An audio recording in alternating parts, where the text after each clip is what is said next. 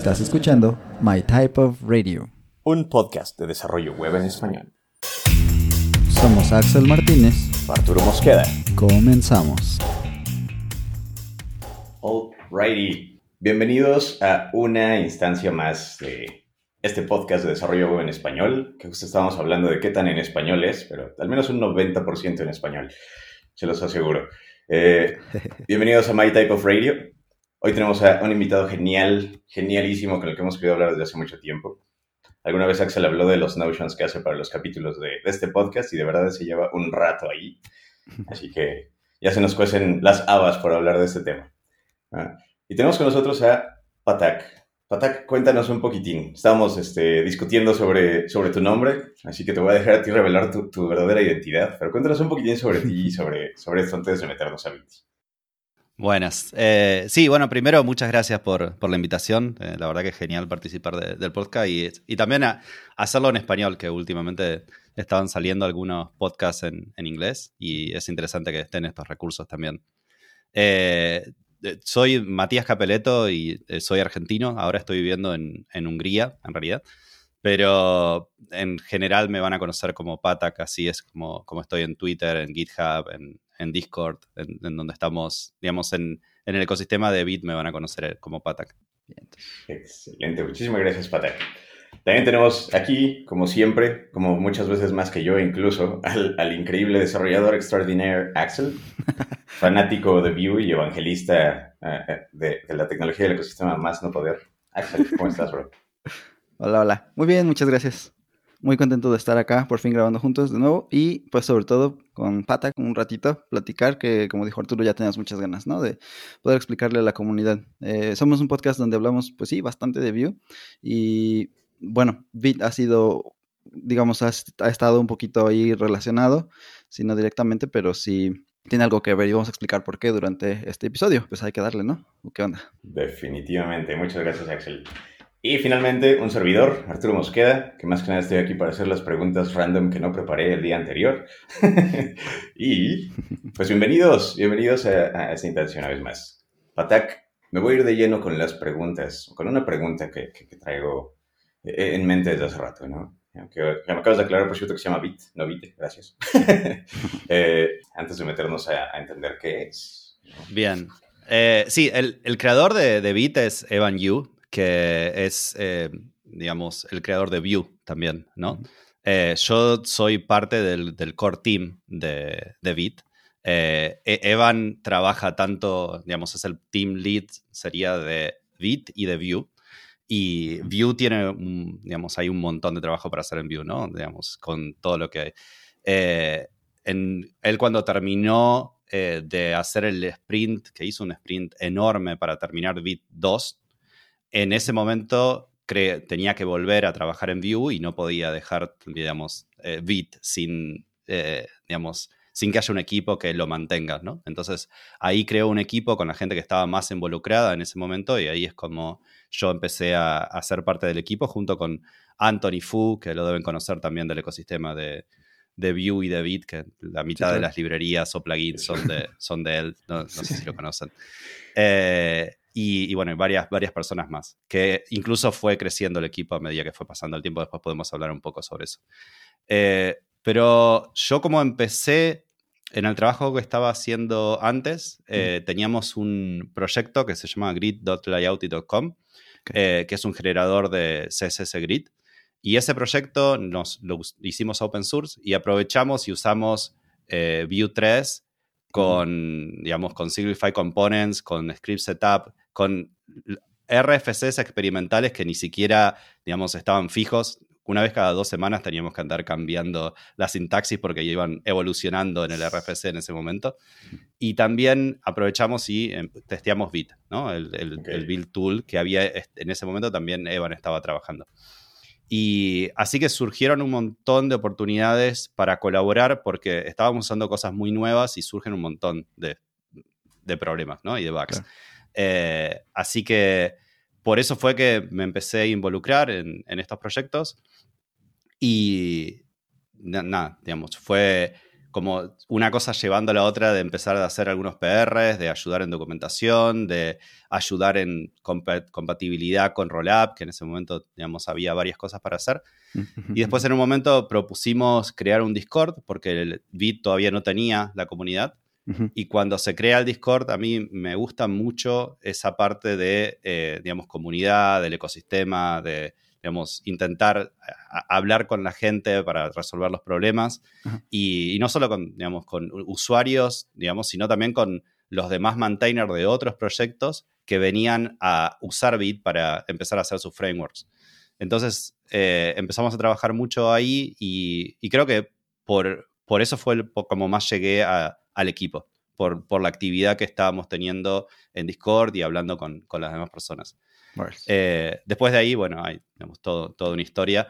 Eh, con el tiempo, mi contribución a Bit siguió creciendo porque realmente el proyecto requería un montón más de trabajo y empezó a explotar la cantidad de usuarios que, estaban, eh, digamos, queriendo trabajar con Bit.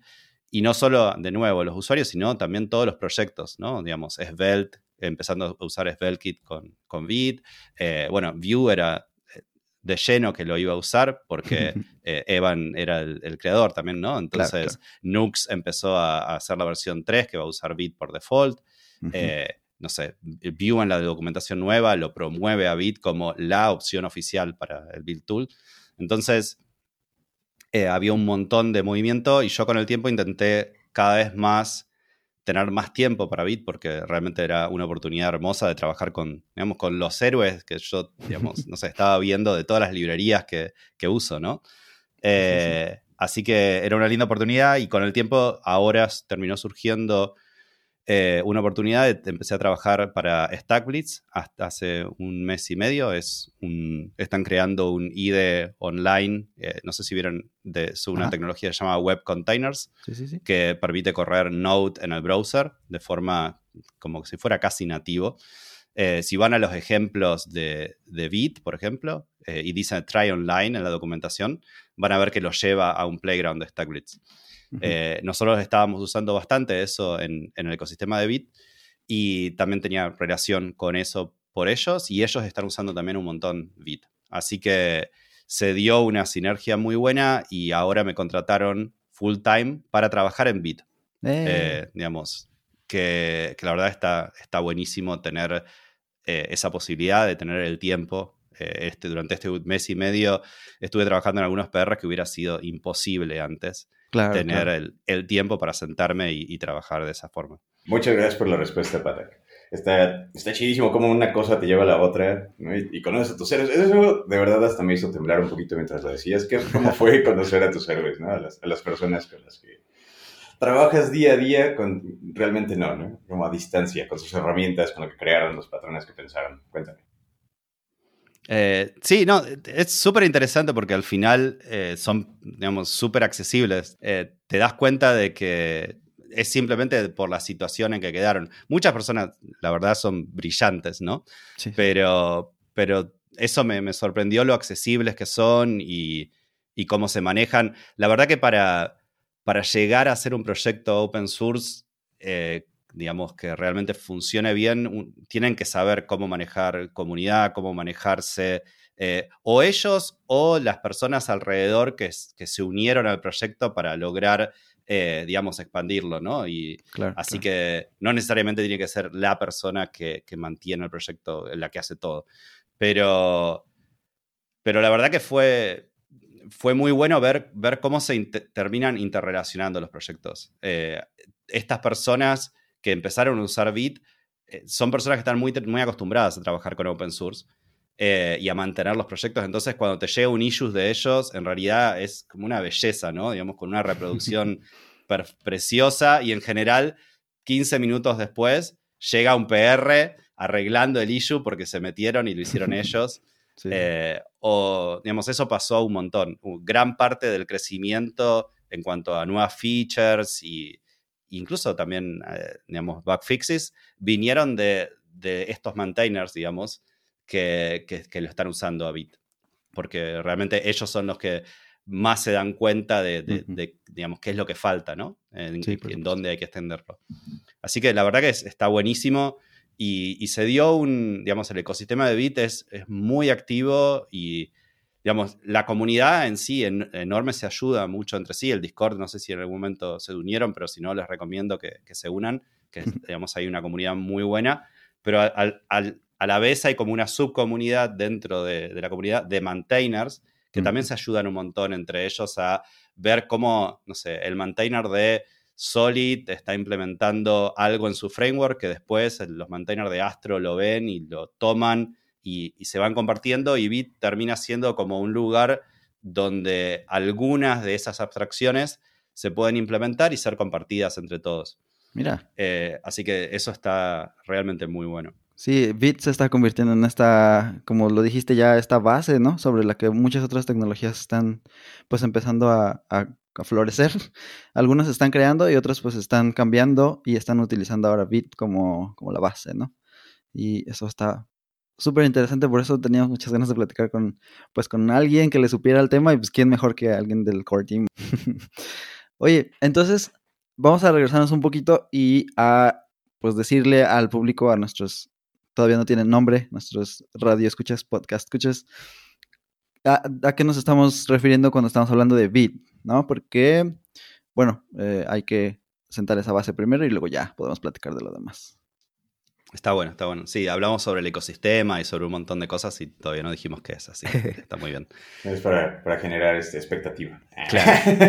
así eh, ahora todos saben que está muy bueno, ahora que hay que ver qué es. Así es. Eh, Bit, surge, es, es, una herramienta, digamos, un build tool. Cuando, cuando uno tiene una aplicación web en general, eh, excepto que uno use solo HTML, CSS, JavaScript, justo con el target del, digamos, la sintaxis del target de browser que vas a usar, eh, ahí podrías dárselo al browser directamente, ¿no? A, lo que hiciste.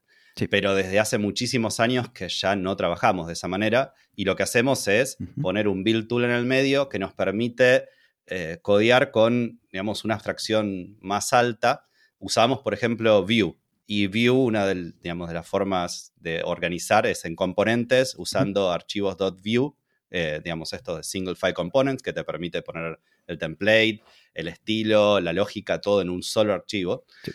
Pero eso el browser no, no lo entiende, digamos, ¿no?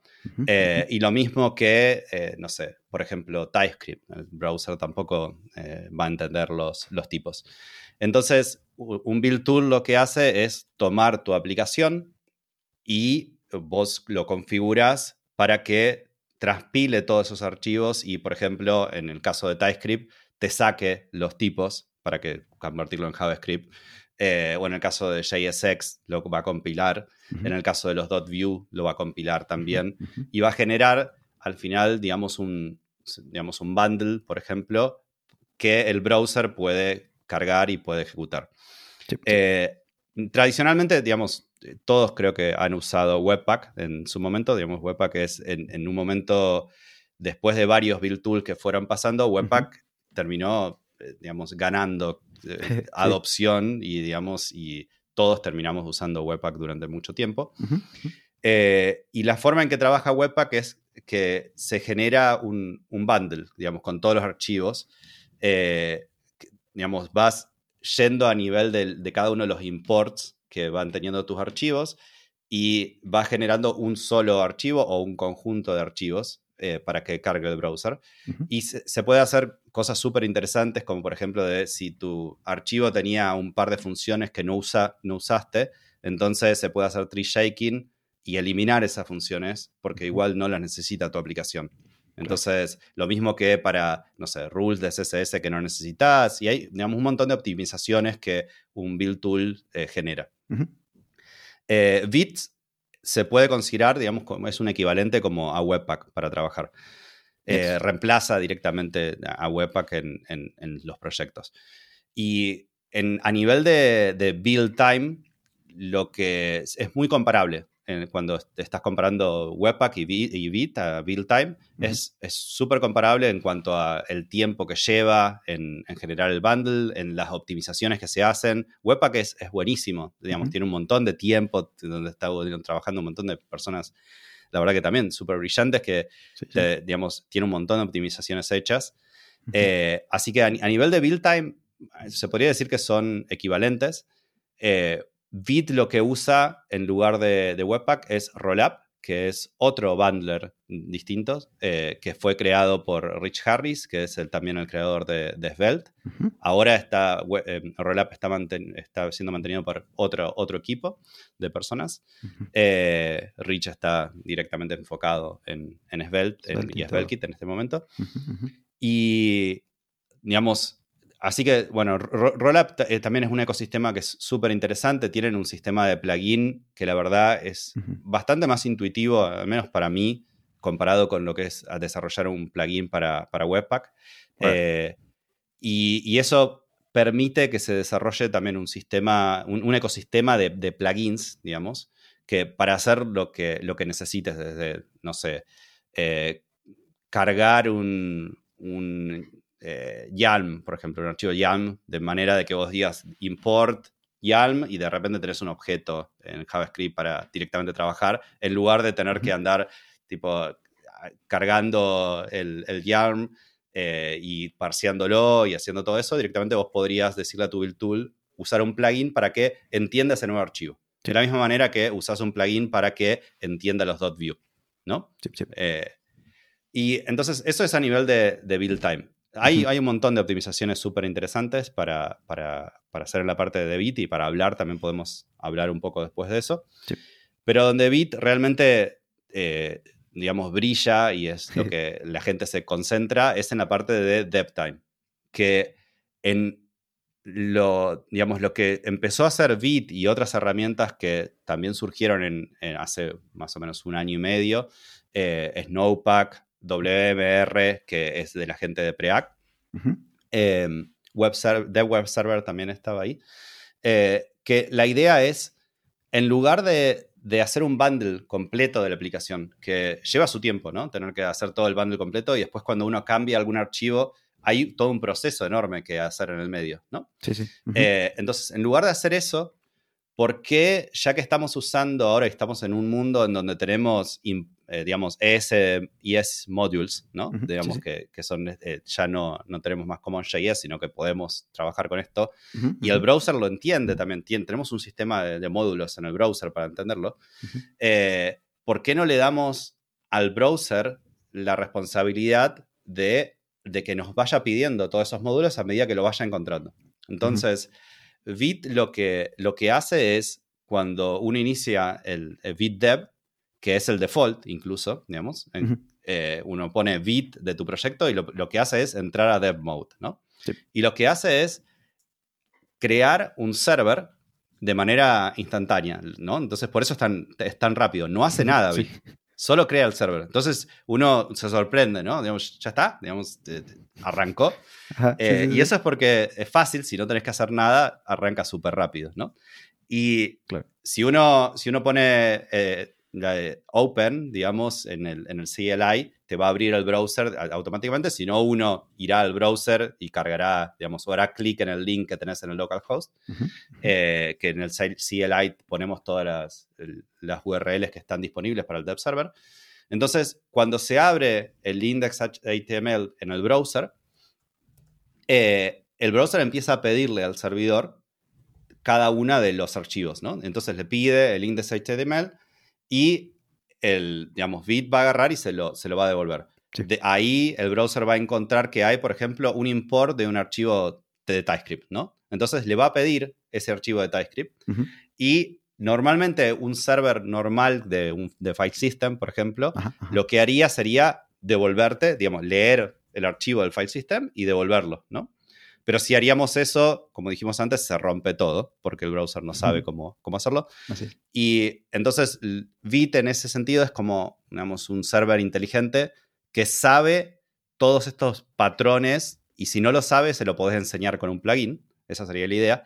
Entonces, cuando el browser le pide el, digamos, .ts, lo que va a hacer es usando ESBuild, que es una herramienta, está hecho en Go y es una herramienta súper rápida para hacer esta transpiración, por ejemplo, para sacar los tipos de TypeScript. No, no hace un chequeo de tipos, sino que simplemente lo saca. Eh, va, a compilarlo al archivo y le va a devolver un, JavaScript, digamos, puro, para que el browser lo ejecute.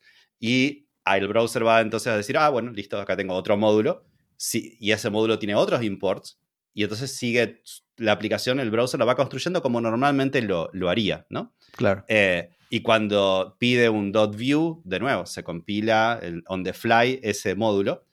Y Bit tiene, digamos, un montón de optimizaciones en donde cada vez que va devolviendo un módulo, lo va poniendo en un module graph, digamos, se va armando como un gráfico, un grafo de tu aplicación y sabe las relaciones entre tus distintos módulos. Y entonces cuando llega el momento de que vos ya, cargaste la aplicación, ¿no? Ya se hizo toda esta carga.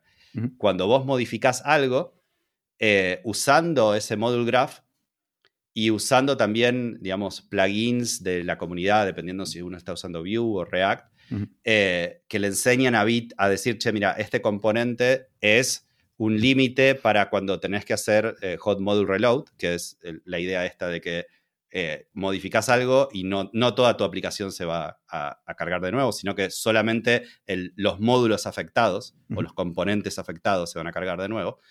Eh, entonces, digamos, Bit tiene la información apropiada para poder decirle al, al browser y mandarle un mensaje, que están conectados con un WebSocket los dos, digamos, el browser y Bit, y le dice, che, mira, eh, nada, cambiaron estos módulos, así que vas a tener que recargar, y pero solo esto. y es súper rápido, y ese feedback loop que tenés casi instantáneo es lo que más sorprende en, en, en Bit, ¿no? Esa idea de que si vos tenés habilitado el autosave, eh, podrías, no sé, en Visual Studio Code, agarrar un color en CSS y empezar a moverlo, digamos, como con un slider, ¿no? Para tratar de, elegir el color y ver los cambios como si estarías en un DevTool, ¿no? Porque realmente es así de rápido el, feedback que, tenés. Em, hay mucho más después en el medio de optimizaciones para que todo esto funcione bien que podemos como explorar. Pero básicamente sería, sería la idea. Buenísimo. De, de, lujísimo, ¿eh? Cañón. Hace rato que mencionabas que, era, que lo hacía de una manera inteligente. No creo con quién rebotaba justamente mientras estaba probándolo. Que se notaba que estaba hecho con sentido común. O sea, lo, lo corres tu servidor y sabes cosas y estás listo para hacer lo que vayas a hacer, ¿no? Eh, hablábamos de eso con un chaval de trabajo. Porque estábamos iniciando un proyecto con React. A mí me toca más trabajar del lado del React, aunque Axe tiene, tiene el honor de trabajar con Vue todos los días. Pero estábamos hablando de cómo iniciar un proyecto con Webpack. Poco a poco se siente como cuando trabajábamos con Maven en Java hace unos años, ¿no? Así de, ah, tengo que configurar un montón de cosas, se siente hasta pesado iniciarlo, ¿no? Aquí ya estás listo, o sea, tienes todo lo que necesitas para empezar a, crear, ¿no? Buenísimo. Sí, ahí, eh, ahí es interesante también otro de las, de la filosofía que tiene Bit, que el, la primer build tool creo que empezó eh, con esta filosofía es Parcel, eh, que no sé si también si lo conocen, eh, en donde es súper interesante cómo plantearon ellos, en donde dijeron, bueno, en lugar de el JS ser como el entry point de la aplicación que yo voy a, eh, digamos, generar un bundle para ese JS, lo que va a ser tu corazón, digamos, el entry point de la aplicación es el, el index HTML. Entonces, desde ahí, vos, cuando corres Parcel, vas a agarrar ese index HTML y Parcel va a empezar a, explorar cada uno de los imports y automáticamente eh, Parcel también estaba configurado con features, también soporte out of the box para un montón de features que normalmente en Webpack uno tenía que configurar. Uno tenía que agregar soporte para eso y en Parcel era automático. Vite toma también esa filosofía. Y de la misma manera, digamos, el, corazón, el punto de entrada por default es el index HTML que vos tenés en el root donde corres Bit. Y también por default, digamos, una de las primeras cosas que hay que hacer cuando uno empieza con Bit es ir a la documentación, ir a la, página que dice features en la documentación y leerse esa página, porque está buenísimo ver qué es posible, digamos, desde importar workers, WASM, eh, no sé, cómo maneja el tema de assets, eh, soporte para TypeScript, soporte para CSS modules, para PostCSS por default. Si usas otros preprocessors como no sé, LES o SAS, también uno lo único que tiene que hacer es, eh, digamos, hacer un npm install de la dependencia y ya funciona, no hay que configurar, no hay que crear una configuración, sino que pedimos hacer ese npm install para que no todo el mundo pague por eso. ¿sí? El PostCSS ya está por default porque Bitcore lo usa para otros temas, para transformar CSS. Ah, mira, ok. Y así que viene como medio gratis. Y además también porque eh, también está la filosofía en Bit de tratar de alinearse lo más posible con los estándares Estándares. actuales. Y en ese sentido, PostCSS es el que está mejor posicionado, ¿no? Para Claro. eh, tratar de, digamos, no sé, usar directamente la- el nested, eh, digamos, rules que ya está, va a ser parte del estándar, ¿no? En lugar de usar la versión de, de SAS. Eh, así que está bueno eso de ir y mirar todas las features y ver. Y por eso uno, como, como tiene todos los patrones por default, digamos que estamos acostumbrados, ya están, eh, uno siente que, de nuevo, no tiene que configurar nada. Y ahí tenemos un poco de ventaja porque cuando Webpack empezó, no estaban tampoco todos esos patrones tan asentados, ¿no? Sí. Ahora, por ejemplo, la verdad es que si uno quiere usar Flow con Bit, sufre bastante, digamos, porque no, ni siquiera es que haya una forma tan sencilla de, de usarlo. Creo que ya ahora la comunidad terminó haciendo plugins, pero durante mucho tiempo la gente sufría para poder usarlo porque nadie lo estaba testeando. Y eso es porque TypeScript ganó, digamos, eh, y todo el mundo está usando TypeScript, entonces Bit eh, no quiere tampoco como cubrir el use case de absolutamente todo el mundo y todos los casos que, que existen en el universo. Eh, Claro. Y eso permite también simplificar, ¿no? Ah, no, está excelente, está excelente. Sobre todo simplificar el mantenimiento y seguir construyendo sobre lo que, sobre ese codebase, supongo, ¿no? Ah, Eso está Sí, buenísimo. Sí, la parte del, del Zero Config es buenísima porque, bueno, pu- puede ser un poco confuso porque como decías, tú nada más lo pones y ya está. Puedes instalar la, la dependencia, por ejemplo, de SAS y ya está, ya no hay nada que hacer. De hecho, me perdí un poquito ahí cuando lo empecé a usar porque dije, oh, oh, ¿qué hago? Pero, pero te das cuenta que es justamente eso, es tomas la herramienta y no se mete en tu camino, solamente está lista para ti, para que puedas hacer lo tuyo, que es hacer tu aplicación, ¿no? Dedicarte a la parte de pues, la lógica de negocio, etcétera, etcétera. Padrísimo. Sí. Sí, y lo que hablaban también de la parte de mantenibilidad es es súper importante, digamos, esto de, eh, digamos, tratar de decir este proyecto para, para qué es, porque una de las cosas que, que pasa con el tiempo en los proyectos es que vas a, vas a tener, noso- nosotros tenemos, no sé, cuatro pedidos por semana de nuevos como config options, ¿no?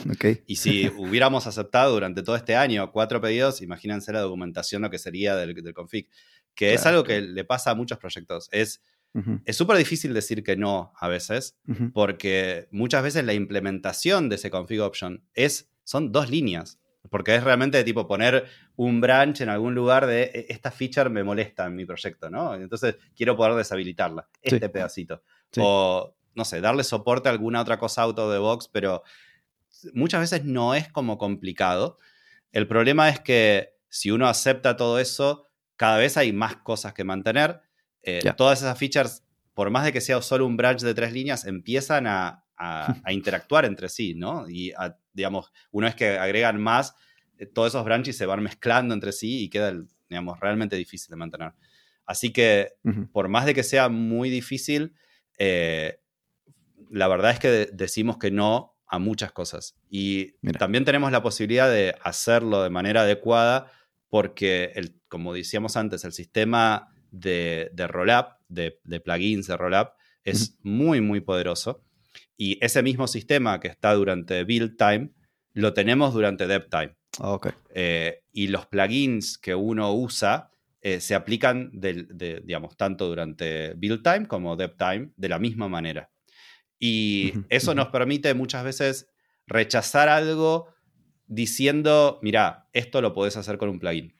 Entonces, no es un, un Mm. rechazar duro, ¿no? Es Claro. simplemente no en core, digamos. Eh, ujú. Y si, y si ter- terminamos teniendo que ponerlo en core, muchas veces es más, ¿qué es lo que necesitas de core para habilitarte a vos a que hagas un plugin y a las 100 personas que sigan también a hacerlo, ¿no? Digamos, Claro. como, ¿qué- ¿cuál es el mínimo set de features en core que necesitamos para habilitar a la, a la comunidad y al ecosistema que, que innoven por, por encima de, de lo que sería Bit? Ujú. Eso está excelente, está excelente. Eh, eh, ahorita me, me despertaste una duda de justamente ya nos platicaste cómo no aceptan algunas cosas y eso les permite enfocarse en las que sí van a trabajar, pero cómo deciden esas cosas en las que sí van a trabajar, ¿no? O sea, qué feature meterse a optimizar o hacer. Eh, lo que, como funciona el team de Bit, eh, lo que hacemos es nos juntamos una vez cada dos semanas en donde hacemos una reunión dura unas dos horas muchas veces. Eh, tenemos un team board interno ahora que GitHub está bueno, te da la posibilidad de que vos, cuando ves un issue que querés charlar con el team, podés ponerlo en este proyecto de manera muy fácil. Y se va generando en esas dos semanas un, digamos, un conjunto de issues que también, digamos, eh, hay un equipo que está haciendo triaging, digamos, tanto del team, del core team member como contributors que, que hacen triaging y van poniendo prioridad digamos, y entonces tenemos todo priorizado cuando llegamos a ese momento y nos juntamos en general unas seis personas eh, con, Evan, eh, con Evan Yu a, trabajar en esas dos horas mirando eh, en los issues, ¿no? Primero los de prioridad 5, urgente, prioridad 4, prioridad 3. Llegamos a P2, que es la, la prioridad de tipo nice to have, que son las features. Primero, primero vemos, digamos, la parte más de cosas que está bloqueando el ecosistema o cosas que realmente son urgentes a nivel de seguridad o cosas así. Y después nos concentramos en la parte de features y ahí analizamos entre todos eh, features, ¿no? Y si hay, eh, digamos, ideas como más generales, también se puede crear tipo un request for comment eh, que Evan lo, puede crear o uno de los, otro de los core team members. O muchas veces, como dije antes, eh, la misma comunidad o los mismos maintainers del ecosistema que, que, se encuentran con ese problema, digamos. Muchas veces los, los core team members no son los que están usando Bit para generar un mega framework, ¿no? Como si fuera Astro, Svelte-Kit, Nax. Entonces, muchas veces esos requests de, de cómo extender eh, Bit surgen de, de, ese lado. Igual hay, hay otros que, que vienen más de decir, ya, ya sabemos eh, que hay ciertas cosas que, por ejemplo, una, una, una, de las cosas que estaría muy bueno y que también es parte de la filosofía de Bit es que, bueno, dev y build time tendrían que ser lo, más parecido posible, ¿no? Porque si vos lo que estás viendo durante dev debería ser lo que ves cuando vas a subir tu aplicación, al final de cuentas. Sí, claro. Pero durante dev hay un montón de optimizaciones, como por ejemplo, todas tus dependencias, si vos en esto que hablábamos del browser, ¿no? De que va a pedir, por ejemplo, Lodash. Lodash son 1500 archivos, es una, locura de archivos, ¿no? Eh, todo separado en funciones, pero si eso se, lo das al browser, eh, no carga más, porque tiene, no es que Bit sea eh, lento, es que el browser tiene que pedir todos esos archivos, y ahí ya tenés un límite con el browser. Entonces, durante dev, todas las dependencias se hacen un bundle cada una de esas dependencias usando ESBuild también, que es, un, que es este bundler de, Go que es muy rápido. Eh, pero durante build time se está usando Rollup con, y Rollup eh, directamente es el que va con las dependencias y hace el, digamos, el, el bundling. Y ahí ah, puede haber una mínima diferencia en el sentido de que eh, se usó, digamos, dos bundles completamente distintos. Digamos. Hemos tenido eh, bugs de, che, esto falló en dev y no en build time, por ejemplo, una inconsistencia. Entonces, Hay, hay temas ahí que sí surgen del core team en el, hecho de decir, bueno, eh, estaría bueno quizás en build time también empezar a usar esas mismas dependencias eh, hechas con ESBuild, digamos. Así esa parte es exactamente igual. Entonces, cuanto, cuanto más partes sean iguales, mejor. Y de paso también bueno, ya, ya tenés un pedacito más eh, hecho con Bundler en Go, que es súper rápido, así que sería una forma también de hacer que el build time sea un poco más rápido. excelente, muchas, muchas gracias por compartir eso.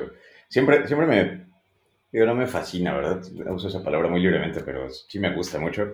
Ver cómo se, se autoorganizan equipos de open source, ¿no? De cualquier tipo, porque es, es, parte de lo que hacemos como desarrolladores, yo creo. No, no solo implementamos, sino que we, we figure out cómo nos organizamos como grupo de personas para mover algo hacia adelante. Eso está bastante chido.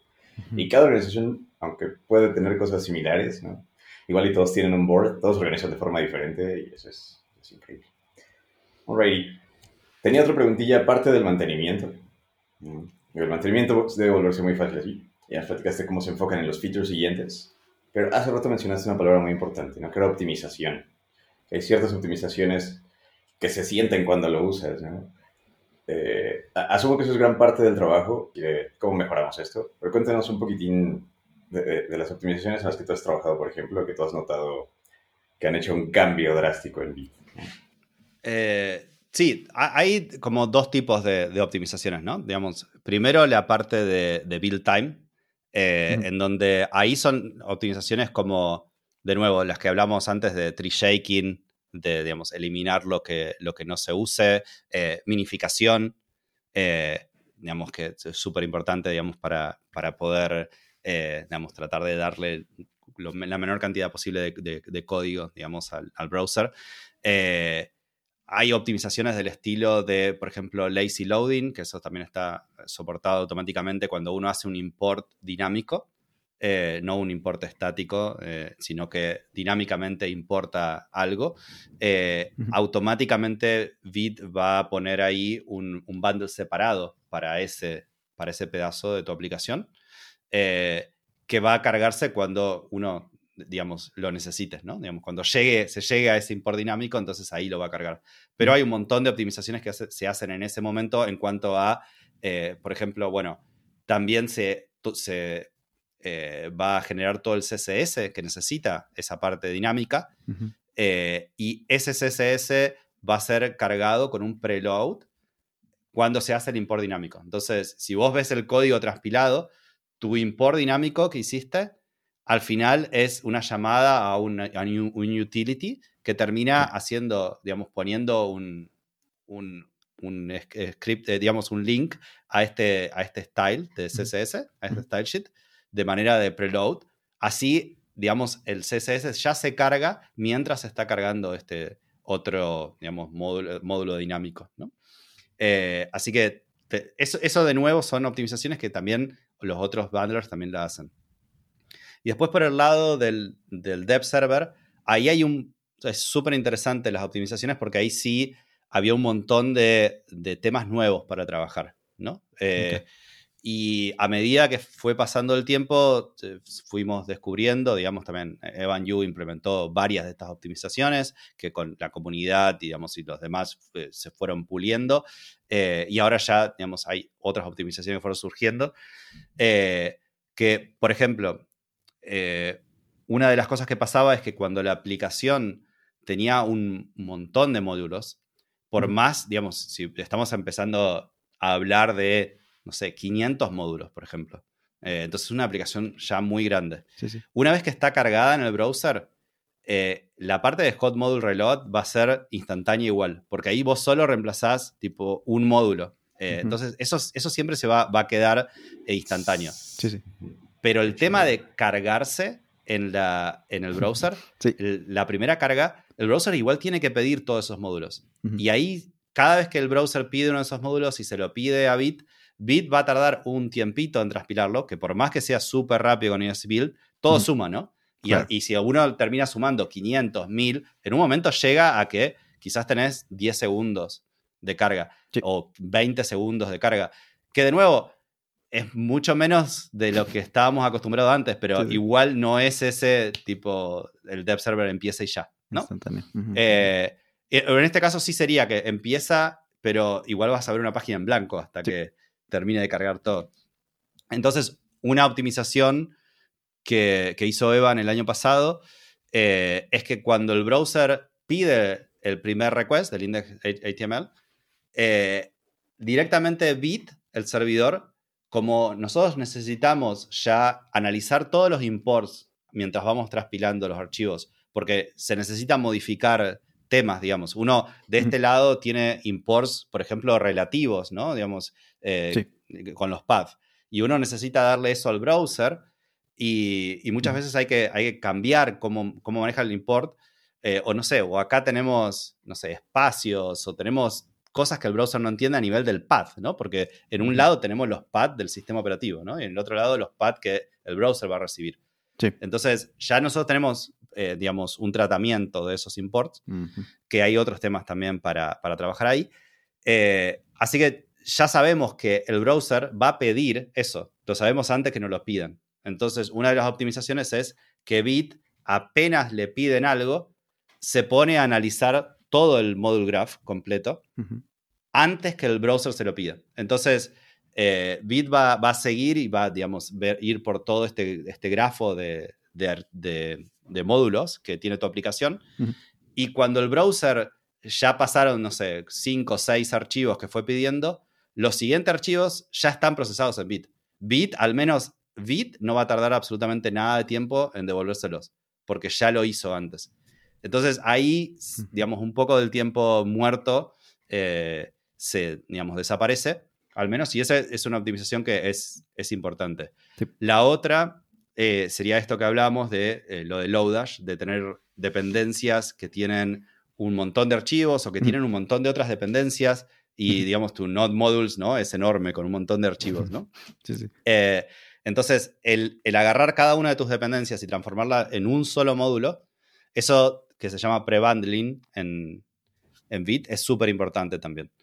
Y, ahí lo que se hace es, en la primera vez que se corre Bit, que sería como el cold start, se genera este caché. Mm. entonces al principio va a tardar un poquito más.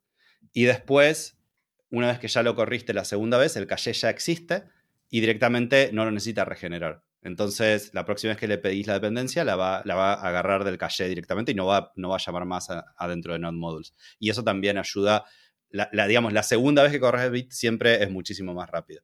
Y el, lo que estuve trabajando últimamente, eh, que es lo que contaba de que por estar trabajando para StackBlitz tuve más tiempo, eh, fue justamente en, ese sentido, en, este cold start, que es también súper importante de paso para, para varios casos que tienen, por ejemplo, Cypress, para, eh, bueno, hay varios nuevos ahora como Storybook y Ladle y Stuart que están surgiendo parecidos a Storybook. Y Stackblitz también, digamos, cuando uno abre algo en estos CIDES online, en estos online playgrounds, eh, es siempre cold start, porque no tenés el cache, digamos, como que lo genera lo genera de nuevo, ¿no? y entonces, uno de los trabajos que se, está, que se hizo durante, ahora estamos en 2.9 beta, y si todo sale bien, la semana que viene vamos a hacer el release de 2.9, que bien. estoy con muchas ganas ya de, poder hacerlo. Em, lo, que, lo que se hizo fue, antes en 2.8, primero, se, antes de iniciar el servidor, en Cold Start, Bit iba a primero escanear para encontrar todas esas dependencias, que eso es usar ESBuild, que es muy rápido, pero en toda tu aplicación. Y si es muy grande, puede tardar, eh, digamos, incluso 5, 6, 7 segundos. Eh, estamos hablando de aplicaciones muy grandes. Realmente grandes. Pero, sí, sí, sí. Eh, entonces, esa primera parte, ese primer escaneo se hacía. Después se compilaban todas las dependencias usando también ESBuild. Y después iniciaba el servidor. Entonces, en 2.8, si ustedes inician una aplicación, lo que van a ver es eso, digamos, como primero se imprime un mensaje que dice, se encontraron estas dependencias, View, View Router y las demás que encontraron, y dice el mensaje, esto solo va a pasar eh, una, vez, o cuando cambien, digamos, no sé, instalás una nueva dependencia, cambia el package JSON y tenemos que hacer este proceso de nuevo, por ejemplo. Eh, y después iniciaba el servidor. Y en 2.9 lo que se hizo es ese proceso vuelve a hacer que en cold start empieza y inicia el servidor instantáneamente.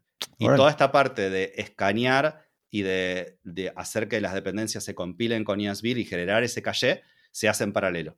Ah, muy bien. Eh, y entonces ese fue un trabajo que ahora hace que, digamos, cuando, cuando empieza en Cold Start, ni se van a dar cuenta. Ya ni siquiera mostramos un mensaje, porque, porque es tan parecido el cold start al, al digamos, al warm, digamos, eh, de la segunda corrida, que ya no es necesario mostrar un mensaje. No es igual, obviamente, porque eh, está bueno ya tener el caché generado, ¿no? Sí, sí. Pero de todas maneras, eh, ya la idea sería de que casi no te das cuenta que se está haciendo esa optimización. transparente para quien lo está usando, ¿no? Sí, yo tengo un ejemplo aquí bien rápido. Estoy, yo estoy viendo mi aplicación que estamos usando en el trabajo y el primero decía listo en 98 mil, no, perdón, 9828 milisegundos la primera vez, ¿no? Sí. Entonces dijo, ah, ok, sí. Y primero me dijo como que pre-bundling your dependencies, no sé qué, y me dio la lista, como dice, sale en amarillito. Y luego lo paré y lo volví a correr, y entonces ahora les puedo decir que dice listo en 1553 milisegundos. O sea, le bajamos 8 Como 8 veces, sí. Eh, bueno, sí, Mientras tanto, vamos hablando, si, si cambias la dependencia, quizás se rompe todo y buenísimo porque vas a reportar un bug antes que hagamos la release, así que genial. Pero si cambias la dependencia por 2.9.0 eh, y beta, estamos en la 9 ahora, beta 9, eh, y tenés que cambiar a plugin view 2.3.0 beta 0, porque también, ah, eso también cambió. cambió el plugin view. Me, me parece que, no sé si es necesario ahora con con un default que cambió, pero quizás sería necesario si es que falla. Eh, pero deberías ver, digamos, cuando corres, que, eso ya no está. Eh, para, y para poder hacerlo, creo que ni siquiera vas a tener que, borrar el caché, porque como cambiamos la estructura del caché, eh, se, va, se va a tener que regenerar de todas maneras, así que podrías ver cuánto tarda. Pero si no, después lo haces y, me, y nos contás. Sí, sí, definitivamente voy a hacer eso. Lo único que yo iba a mencionar aquí es la parte de... Mm, hay una, hay una manera en la que estoy trayéndome... Ay, el editor... Ah, Monaco Editor. Ajá. Que creo que hay como varios intentos para hacer eso. Y al final creo que me lo traje algo así como que a mano, entre comillas, ¿no? Y lo que noté yo con ese es que hay una, hay una parte en la que mi app se tarda un poquito más cuando está tratando de cargar esa, esa página porque está usando ese editor y no sé, algo le tengo que mover ahí o no sé. Y, pero ya, fuera de eso, mi experiencia con Bit ha sido, ha sido genial, la verdad. Acá en el trabajo dije, no, vamos a irnos con, con Vue 3 y vamos por todo, ¿no? Así como pues, ni siquiera estaba liberado todavía. Y fue así de, bueno, pues hay que aventarse. Y, y pues sí, de las primeras cosas que hicimos fue meter Bit como parte del, del toolchain. Y bueno, ahí con, los plugins que decías, no necesariamente son oficiales, pero sí, sí hay unos que son muy buenos. Por ejemplo, este de mm, el que hacía como la parte de utilizar los el sistema de archivos para crear las rutas y no tuvieras que generar tu propio router. Y el otro que era como para va encima de ese, que es un plugin que te deja hacer layouts y entonces al estilo Nox también, ¿no? Que igual, como voy al punto, era, no estábamos utilizando Nox porque ya queríamos uh, Vue 3 y cosas así. Entonces, como que iba, había que estar agarrando las cositas, ¿no? De, a poco. Y creo que eso nos llevaría un poquito como a, todo lo que surgió después encima de, encima de Bit. Estabas hablando hace de Astro, de SvelteKit y todos estos que son, pues, tecnologías que están aprovechando ahora Bit como base, ¿no? Que es de lo que platicamos al principio. Sí, totalmente. Eh, es, digamos, parte de la historia de la adopción de Bit viene de la mano de cada uno de estos frameworks que fueron adoptándolo, ¿no? Eh, como dijimos antes, la, digamos, era, eh, se sabía que el ecosistema de Vue iba a usar Bit, porque lo estaba haciendo Evan Yu, y, y, Nox estuvo trabajando muchísimo para, para poder, digamos, integrarlo. Eh, y es súper interesante cómo lo planteó Nax. En el momento que empezaron ellos a, digamos, a integrarse con, con Bit, Bit era mucho más chico. Entonces, también es muy difícil, digamos, para un proyecto tan grande como, como es Nax, decir, listo, no, usamos más Webpack, vamos, digamos, all in con Bit, ¿no? ¿no? ¿no? se sabe muy bien qué va a pasar, si después va a surgir otro bundler, si después va a cambiar otra. Entonces, lo que, lo que hizo Nax, que me parece, la verdad, es súper interesante, les costó quizás más trabajo que hacer directamente un pasar a, Bit directo, pero lo que hicieron ellos es trabajar para abstraerse del el build tool. Y en ese camino mm. terminaron generando un montón de librerías súper interesantes. Eh, se llama Anj.js, el org, donde están haciendo open source estas librerías. Eh, una, por ejemplo, súper buena que se llama Unplugin, que lo que te permite es, esta también es una de, de Anthony Fu, que te permite generar, digamos, usando el API de, de Rollup, generar un plugin que después lo podés consumir tanto desde Rollup como de Bit, como de Webpack, como creo que hasta de ESBuild también lo podés consumir. Entonces, es súper interesante porque también eh, sería un montón de trabajo el abstraerse si cada una de las features Nax tendría que implementarla en Webpack, digamos, en un plugin de Webpack y mantener separado un plugin de Bit, ¿no? Entonces, esto de Unplugin les permite que un montón de features estén implementadas directamente usando este API de, de Rollup, eh, que termina siendo muy fácil la conversión a Bit porque es directo, casi es tipo el plugin, es casi un plugin de, de Bit. Eh, y después, cuando es Webpack, tiene como todo un layer para, para hacer el translation y que Webpack lo puede usar también. Eh, así que eso es súper interesante y así como plugin hay un montón de otras piezas que fue generando Nax para, para hacer lo mismo. Y Nax 3 igual tomó la decisión de eh, hacer que Bit sea el default, que eso es enorme porque digamos, la mayoría de la gente no cambia el default primero, así que está buenísimo. Eh, y segundo que es, digamos, un espaldarazo muy grande. Eh, también en la, hay una, una, nueva, digamos, el sucesor a Vue CLI, que es la herramienta con la que creamos nuestras, como el Create React App de Vue, se llama Create Vue.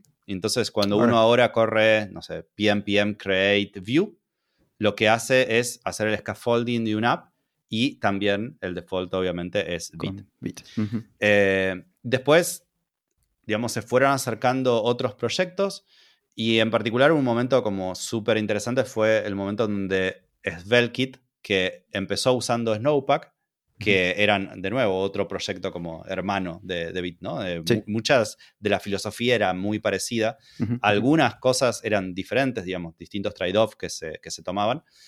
Eh, por ejemplo, no sé, el sistema de, de roll-up este universal eh, fue muy interesante para, para, la gente de Svelte porque, de nuevo, Rich está Ah, digamos, como lead del proyecto y él fue el que hizo Rollup, así que se sentía como en casa en ese sentido. Y también Rich hizo un, digamos, todo el, todo el sistema de service-side rendering eh, de SvelteKit sobre, trabajando sobre el, el de, sobre el build tool de Snowpack. Eh, él inventó, digamos, una forma de, de hacer SSR que Evan después, cuando lo vio, dijo, esto está buenísimo, y lo adaptó para Bit y lo hizo como un core feature de, de Bit.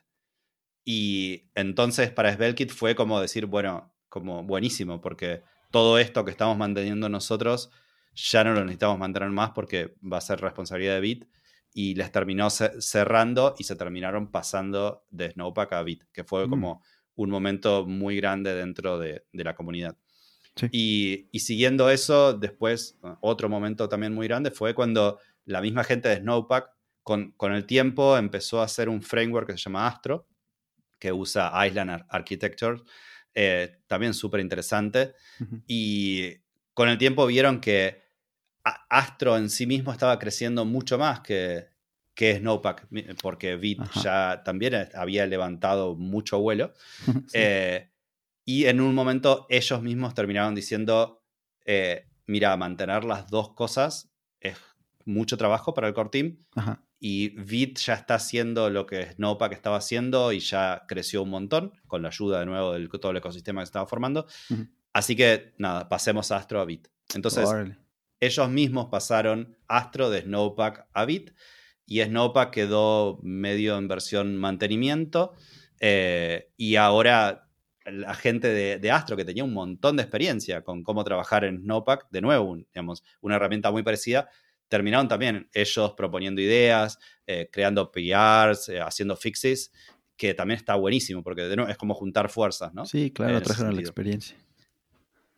Y hay, no sé, un montón más de historias. Hay un, blog post que no sé si lo vieron, si, si van a mi, página web patac.dev eh, y slash vit slash ecosystem.html, van a ver que, digamos, es un, es un blog que salió en, me parece, o noviembre del año pasado, en donde listo todos los proyectos del ecosistema que están usando Bit en ese momento. Ya quedó medio outdated porque hay más proyectos que surgieron después de eso, pero van a ver que hay un montón de, de, todos los iconos de los distintos proyectos y con links para, para probarlos y con explicaciones también. Eh, parte de este tipo de explicaciones que estoy diciendo de cómo se relacionan, no tanto sobre el proyecto en sí, que ahí puedes clicar el link y ver qué es, sino cómo se relacionan con, con Bitcore, digamos, cómo, cómo se encajan dentro del ecosistema.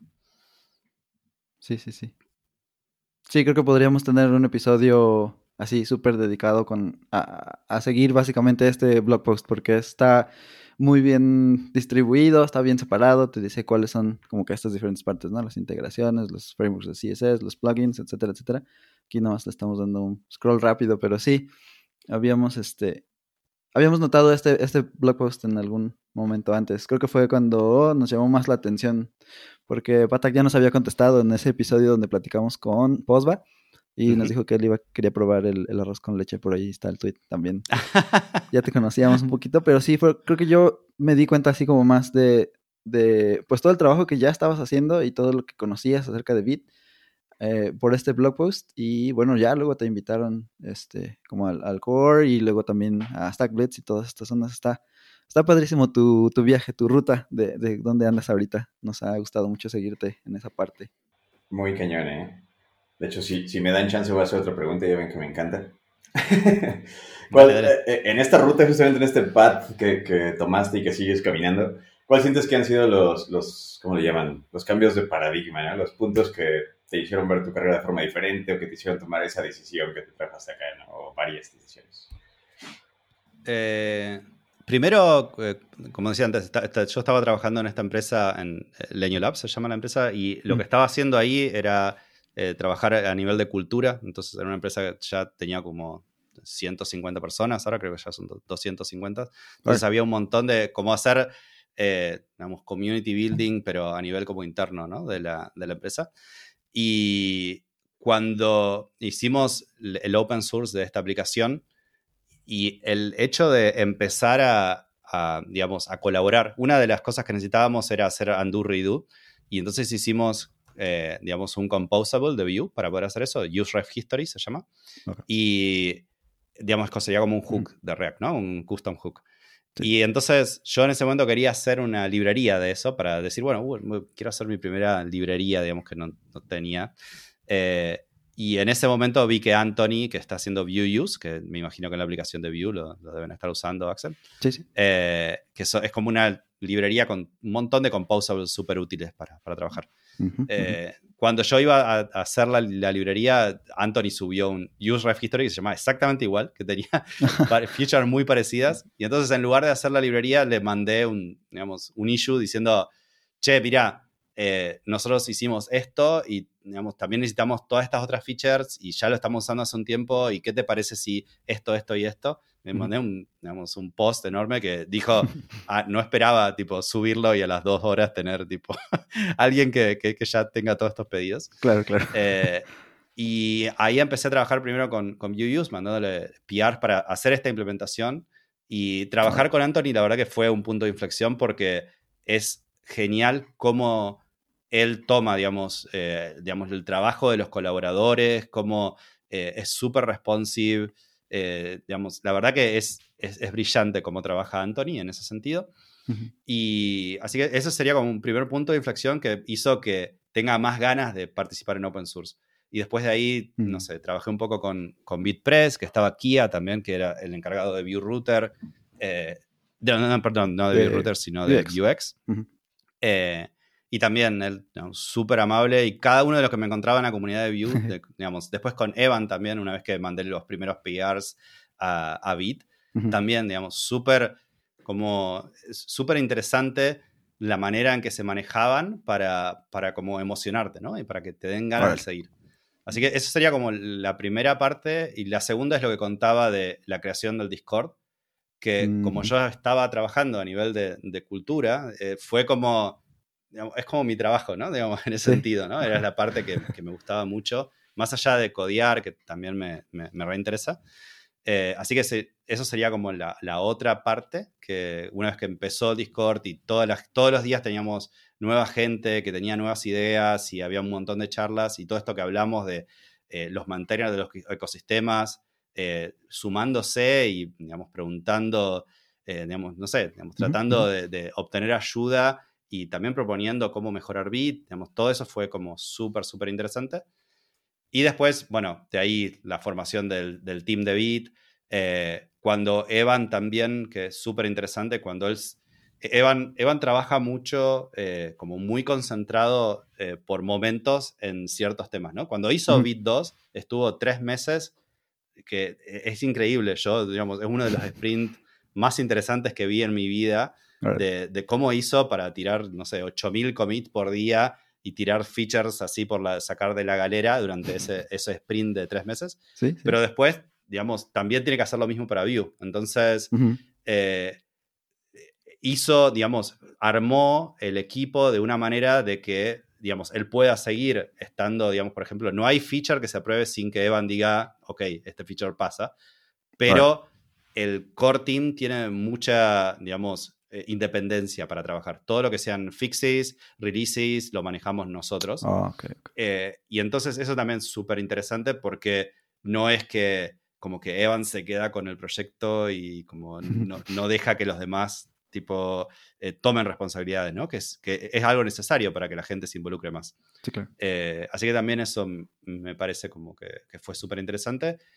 Y bueno, y ahora esto, esto último que termina pasando de, que me contrate Stagrid para trabajar ya full time en el proyecto, porque Vite está como en su critical path y es súper importante también para, para su producto, digamos. Stagrid, una de las, de las cosas que tiene es que eh, todo este tema de, por ejemplo, en la documentación, vos tenés un link a Play Online, ¿no? Ellos necesitan de que el Play Online, cuando lo abras, sea tipo así, dos segundos y tenés y estás jugando con la aplicación. Sí. Y si vos no tenés Vita en el medio, es muy difícil obtener eso, ¿no? Si Es muy difícil, tipo, a ver, quiero ver este ejemplo online y quizás estás, tipo, cliqueas cuatro ejemplos para ver cada uno y de repente, imagínate que tengas que esperar dos minutos para compilar. No, no funciona. Y entonces Bit realmente les ayuda en ese sentido. Eh, así que eso también fue como otro como gran momento. Chidísimo. gracias, Patek. Eh, eh, eso está genial. Me voy directo a la otra pregunta porque siento que me, consumo mucho de nuestro tiempo con mis preguntas, pero de verdad me interesan esos, esos detallitos como de, de, cómo llegamos a donde estamos y finalmente te ves, aparte de que eso todo dar, se ve que estás haciendo lo que quieres hacer en este momento. Eso me hace muy chido. Estoy seguro que muchos de, las personas que escuchan este podcast, incluyendo nosotros, eh, estamos en ese pad, ¿no? De, ah, pues a mí me encantaría trabajar en este proyecto con esta gente que admiro, ¿no? Súper chido. Sí, claro. Me, quiero regresar a, a Bit un momentillo. A Bit, un momentillo. Y platicar cómo, cómo me recomendarías a mí incluso, que voy como en mi segunda leída de la documentación, porque siempre inicio un proyecto, dejo de leer la documentación hasta que siento que estoy cómodo, me estrello y vuelvo a la documentación. Eh, ¿cómo, ¿cómo, me recomendarías aprender desde aquí en adelante y a, los que nos escuchan también? ¿Cómo, es una buena forma de entrar con?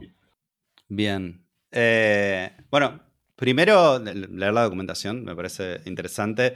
Eh, hay un montón de recursos ahora, como podcast como este que, estamos haciendo. Eh, Evan hizo varios, que la verdad es súper interesante porque muestran demos también, eh, por ejemplo, que, también son re lindo para aprender, o charlas que, hay ya disponibles. hay, hay cursos, incluso creo que View School tiene un curso de, de Bit. Y, y, a nivel de mm, como involucrarse, me parece también que para aprender eso es una de las formas más lindas, ¿no? De meterse en el Discord, por ejemplo, es como fundamental, porque ahí cualquier problema que tengas también va a haber un montón de gente para, trabajar juntos resolviéndolo. Eh, y, también el hecho de, digamos, participar en open source no, no solo te va a como enseñar como bit, eh, sino que también te va a enseñar como en general un montón de skills. Así que me parece que también para aprender un proyecto, si te gusta mucho, está bueno como involucrarte de verdad, ¿no? Meterte, tratar de meterte, por ejemplo, a Discord y no solo hacer preguntas, sino como uno ya va ganando experiencia, tratar de, ver cada tanto, meterte en el canal de Help y ver si podés ayudarle a otro. Ah, eh, eso hace primero de que la comunidad crezca un montón y que después también a vos, cuando tenés que explicarle a alguien cómo funcionan las cosas, realmente te das cuenta eh, cómo, digamos, cómo realmente funcionan. Yo, digamos, incluso después de un montón de tiempo de trabajar, a cada rato estoy tipo viendo la pregunta y abro la documentación y me voy y me fijo cómo es el config option para eso exactamente. Eh, y, nada, digamos, ese trabajo hace que, que, uno vaya aprendiendo cosas que también quizás no le tocaron en su proyecto. Entonces también está bueno igual ir como aprendiendo un poco de ese lado. Y después, ya si uno se quiere involucrar más, la verdad que hay, hay un montón de lugares en Bit para hacerlo.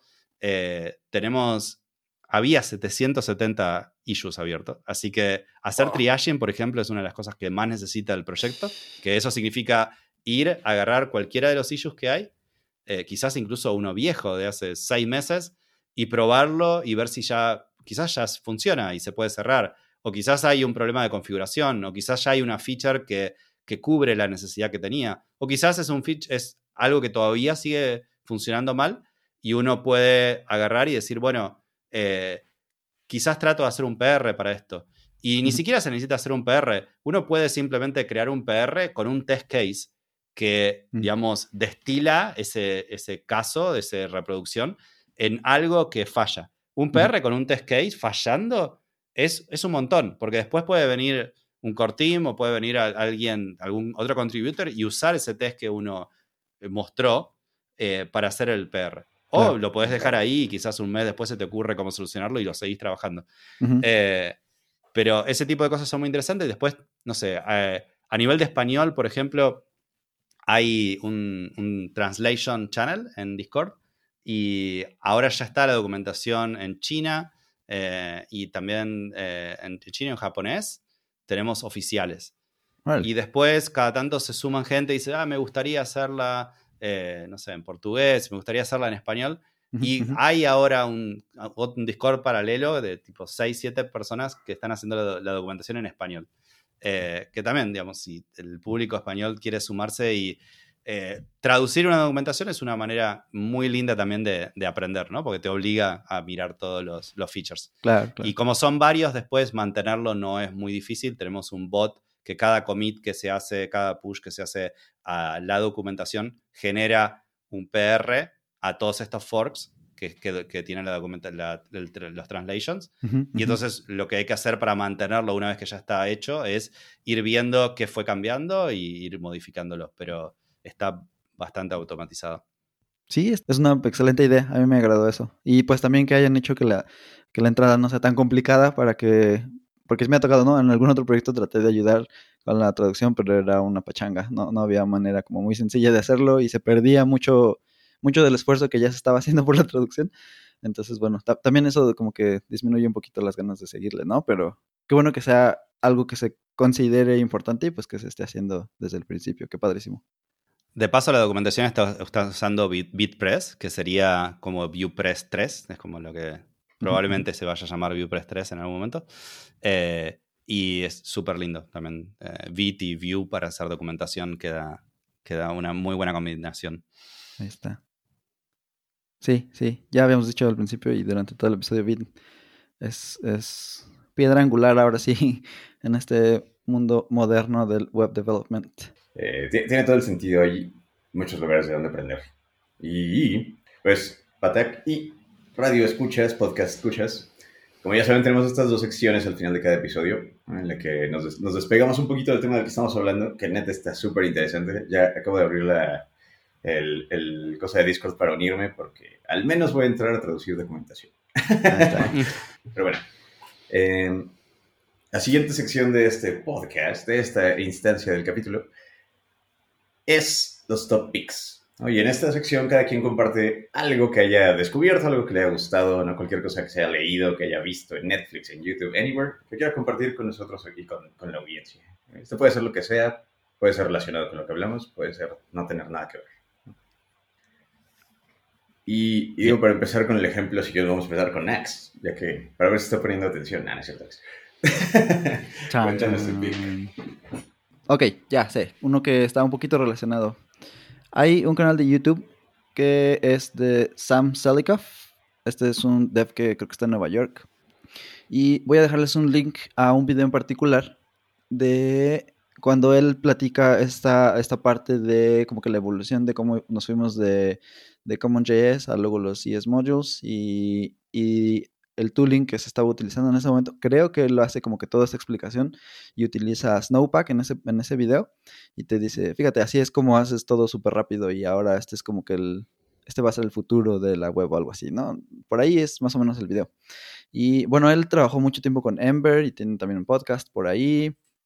Luego se movió a React y ahora hace como muchos videos así que son de muy buena calidad. Me gusta mucho cómo explica y cómo hace las cosas, entonces por ahí se los voy a dejar. Es un canal de YouTube en inglés, pero eh, se me hizo muy interesante. Lo tenía por aquí en la lista de los pics. Sam Salikov en YouTube. Excelente, muchas gracias, Ex. Suena interesante. En YouTube, les digo, podcast de desarrollo web en español. Patek, tu turno, ¿qué, nos quieres compartir? Eh, bien, salen, salen un par relacionados con, lo que estábamos hablando. Primero, eh, hay una, frase que me gusta de, de Van Yu que dice que para realmente para ver cómo funciona Bit, para entenderlo, tenés que probarlo. O sea, tenés que sentirlo. Así que eh, una buena manera de hacer eso sin instalar nada es ir a bit.new. o si querés un framework, bit.new slash view o bit.new slash react. Eh, o el que framework que quieras de los startups que están disponibles. Eh, tenés incluso bit.new slash Nax si querés eh, verlo. Oh, y, eso te va a abrir un Stackbit Online. En dos segundos estás codeando en, en Bit. Que yo lo uso un montón incluso para, no sé, querés probar algo de, de la web, no sé, alguna cosa en CSS o lo que sea. ¿Por qué no, tipo, bit.new y ya, tipo, tenés ahí el editor y probás lo que, está, lo que querés? Mm. así que, eso pruébenlo porque está bueno eh, sentirlo. Em, y después V-Test también, que es el proyecto que, bueno, Anthony Fu, eh, la verdad es un genio absoluto, está metiéndole un montón y ahora también, digamos, yo soy parte del core team junto con otras personas. Eh, y, esto es un, reemplazo para, para Jest, pero que es bit nativo. Entonces va, va, a compartir tu config eh, que ya estabas usando en tu aplicación de Bit, pero incluso se puede usar para, también para, para Node, eh, testing sin problema.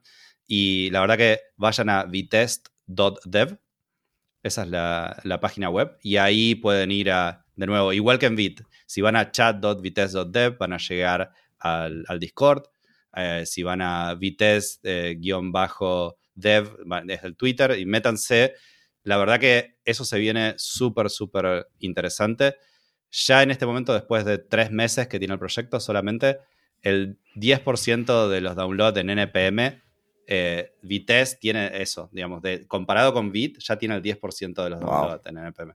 Está creciendo, si ven el gráfico, digamos, un montón. Así que va a ser súper interesante este año para, para testing también. Sí, el landing page de Vitesse está buenísimo. Tienes la lista de los tests que van a probarse y se ve muy bonito. Sí, yo Creo que si no tienes problema, te vamos a tener de regreso para hablar solamente de V-Test un ratito. Y bueno, de testing en, particular. Y dale, dale. porque cuando, cuando, cuando gusten. Va a estar buenísimo. Perfectísimo. ¿Cómo está su tiempo en una hora? Es ah, está, de lujo, ¿eh? De, verdad. Bueno, ahorita doy mi pick, pero tengo que decir que nos ha encantado tenerte en My Type of Radio. De verdad, eres a todo dar. Muchas gracias por acompañarnos. Eh, mi pick, de hecho, lo, acabo de cambiar por una película que vi en la mañana. Ya salió hace ratillo, pero lo acabo de ver con mi hija hace poquito. Ajá. Hace como tres horas. Y se llama La Isla de los Perros. No inventes, está genial esa película. No sé si ah. toda está hecha en stop motion, pero es una película sobre un, un, clan malo en Japón. De eso casi nunca hay en las historias. No sé por qué hacemos esa clase de apropiación cultural. Eh, que exporta a todos los perros, manda a todos los perros a una isla de basura, ¿no? Y un niño heroicamente va a buscar a su perro ahí, ¿no? Y con ese, con esa premisa igual y te imaginas una película para niños en las que vas a, pues vas a ver una historia heroica todo lo pero no me esperaba lo que vi, está buenísima. También esperaba una, una, película que me hiciera llorar porque odio ver sufrimiento animal, pero no, o sea, buenísima la película. Explora un poquitín lo que nos pasó al inicio de la pandemia también, eh, a nivel mundial, pero sobre todo es un, una carta de amor a los perros, casi casi. Por si les gustan los perros, está chida esa y una carta de amor al stop motion también. Bastante bueno. Vale, ese es mi pick. Les vamos a poner todos los picks, especialmente estos links que se me hacen bastante útiles que compartió Patek en las notas del episodio. Y nuestra última sección va dirigida otra vez de regreso contigo, Patek. Y es en esta sección sí ya puedes compartirnos cualquier cosa en la que estés trabajando. Digo, ya nos compartiste todo el episodio en lo que estás trabajando, ¿verdad? Pero algún proyecto que sea tuyo o de alguien más que quieras promocionar o que creas que, que debería tener más atención. Creo que ya hablamos eh, bastante, digamos. Eh, si, si, quieren seguir todo esto, entonces eh, pueden eh, seguir en, en, Twitter, que podemos compartir, digamos, eh, patak-dev ahí, o patak.dev. Este, la verdad que, por ejemplo, si les interesa a nivel de los proyectos que están usando Bit, creo que este post del ecosistema es es súper interesante para, para mirar y usar como un landing de, de ir a investigar, ¿no? Todo lo que, todo lo que hay, digamos. Em, así que eh, eso, me parece que ya hemos hablado un rato largo de las cosas que estamos haciendo. Definitivamente. Y sí, ¿eh? Yo, no lo había visto. Creo que lo vi cuando hablamos Ax y yo. Pero hasta ahorita me puse a ver todos los logos. O sea, cualquier cosa que quieras usar. Yo uso mucho Jest, por ejemplo, para probar. Pero voy a, voy a probar el V-Test. Ahí está, ¿no? O sea, lo tienes a, a una línea de agregar la dependencia y listo. Qué bonito. Sí. Alrighty. Pues, muchísimas gracias, Patek. Axel, ¿algo que quieras agregar? ¿Algo que quieras hacer self-promotion antes de despedirnos? Sí, ¿por qué no?